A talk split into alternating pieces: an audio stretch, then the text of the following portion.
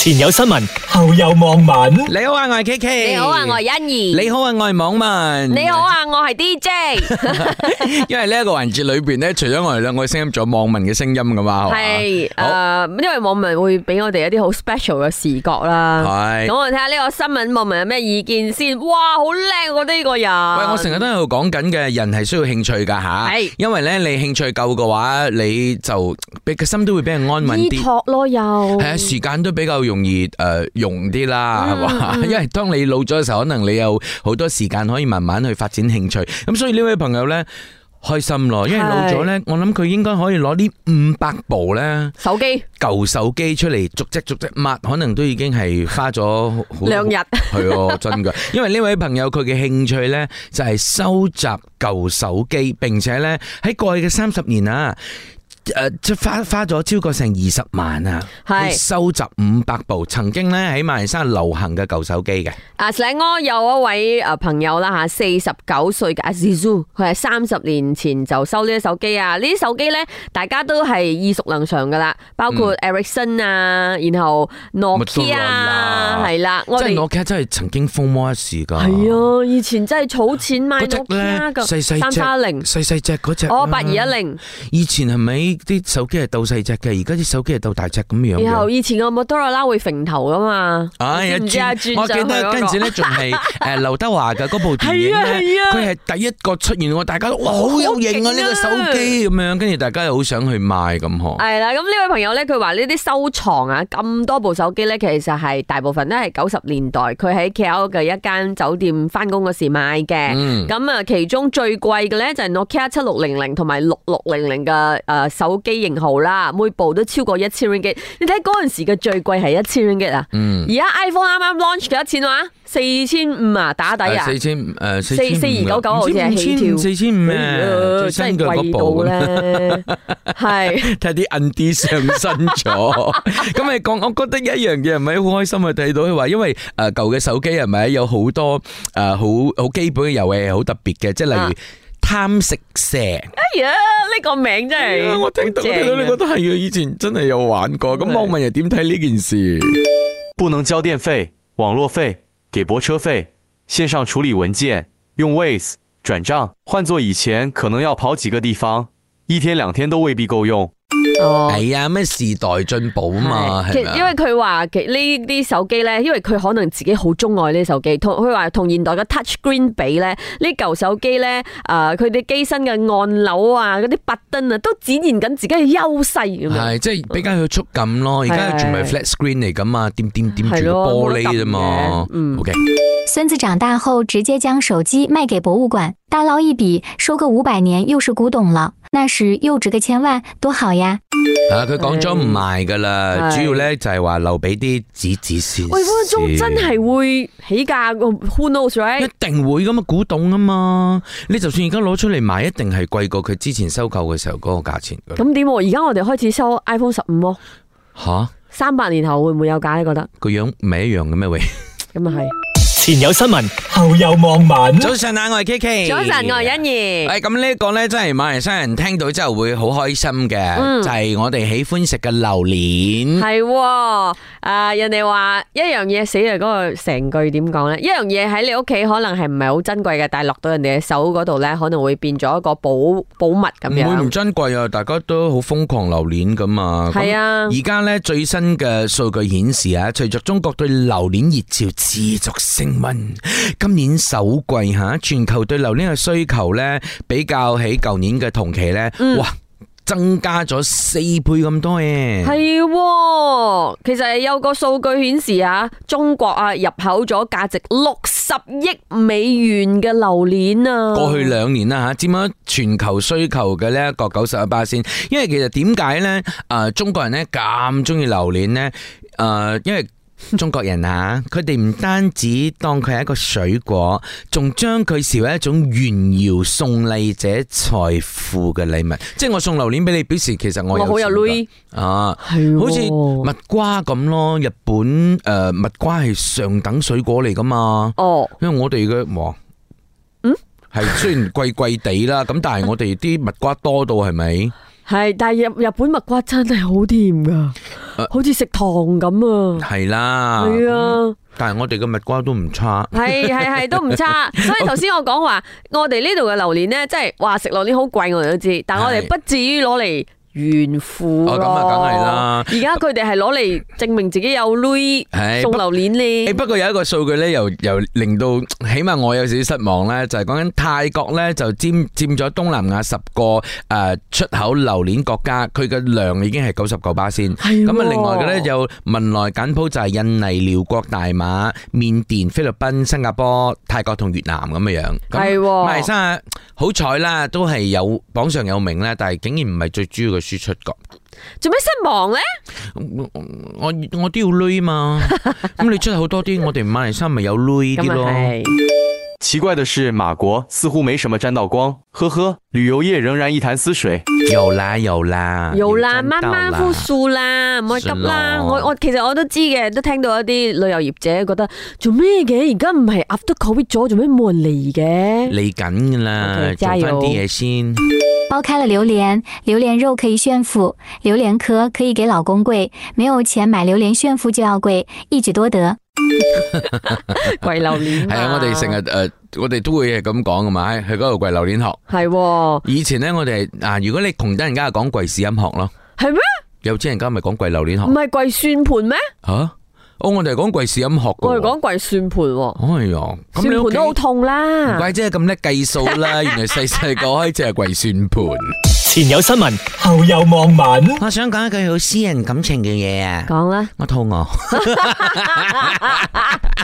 我都好餓啊！今日唔知點解。啊咁呢樣嘢會唔會都係比較私人感情呢？啊因為我哋最喜愛嘅呢一個诶 h a r d y 牛王，咁佢佢喺呢個國會又講咗啲嘢咁樣啦。係喎，即呃係诶，因為而家國會其實大家就係辯論開緊㗎會啦嘛，嗯係嘛？咁呢就诶、呃其實有诶、呃、做到東嘅國會議員呢 r a y 就問佢嘅，因為國民曾經多次揚言要推翻團結政府，嗯，請問你呢個舉動係咪屬於違反教義呢？即係下 round 咁解啦。係啦阿啲安就有表示啦，佢話如果要換政府咧，其實有好多個民主嘅方法可以進行嘅，包括啊投不動不信任動議嘅投票啦，然後仲有一啲國會議員嘅法定嘅宣誓書啦，或者係解散國會。舉行全國大選，我睇到最尾呢六個字係咪？啊，解散國會跟住就，我哋唔要再選 啊！ 我哋好攰啊！不要再嚟了。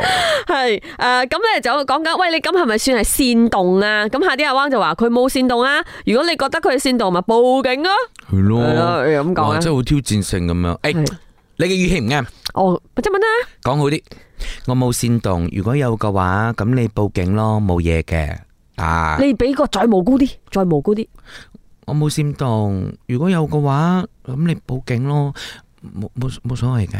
做得好，到时候警方要拿口供时，你又生病了，没病了，问三十个问题却只答三题，你玩完了，宝贝。係喎喂，點咗啊單嘢？咪冇答問題咧。未嘛？哦，OK，因為你跟進啊，忙緊，國會忙緊。啊，系啦， 總言之就係係咯，個網民講得啱喎，而人哋報警我，人哋報咗警，跟住你又唔係答問題，係啦，點喎？ Hello, APEC, don't talk so much lah. You go back solve water problem first, can or not? 好中意呢個英文啊！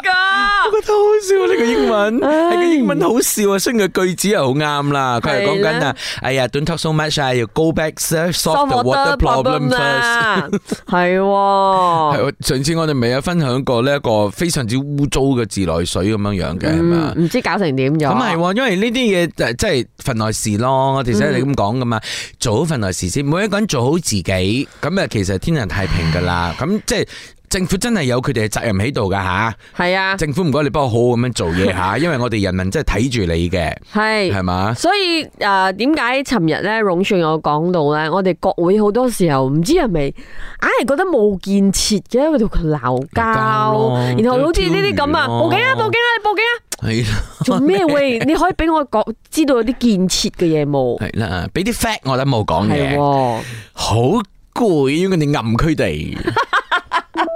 前有新聞，後有網民。哎，睇翻新闻啦，哇！呢位朋友蒲咗出嚟喎，喂，因為咧诶，头先我哋都有分享到呢個新聞啦，啊就咧會有個诶和平集會咁嘅樣啦，會喺九月十六號啦。咁而家其實未唔有同嘅消息係未有正式嘅，咁啊講起碩哥嘅，咁因為收到好多個呢一個诶消息，就講緊碩哥碩哥，但係唔唔唔知 confirm 未应该有咁樣啦 PC 噶啦，佢哋一阵，但係嗯針對緊呢一件事呢，就係巫統大港區部主席 Datuk Sri Jamal 就話：，诶、等紅三軍一齊诶落場啦，今次呢，要喺國民陣營嘅手中拯救國家。系喎，佢話诶準備喺同一日啊，就係九月十六號啦吓，舉平和平诶举行和平請願救國咁樣。係，嗯我真係佢其實真係屬於踩場咧真係。即係好愛國啊！ 佢係啊，有冇發覺呢？即係诶，其實大家我可能對佢會唔會印象淡咗咁樣樣呢？睇翻你少少所以咁咪話啦。蒲咗出嚟咯。系，因為诶、呃即係上次咧，佢真係好勁個喂，佢好有創意嘅咧。嗯即係曾經例如诶、呃抬個棺材啦係出嚟啦，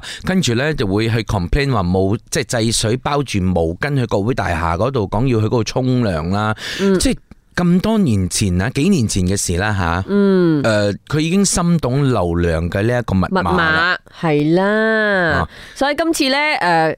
呢個新聞嘅標題就係相隔八年，佢再召集紅三軍上街啊嘛。嗯嗯，咁啊、各為其主嘅，我覺得 係咁。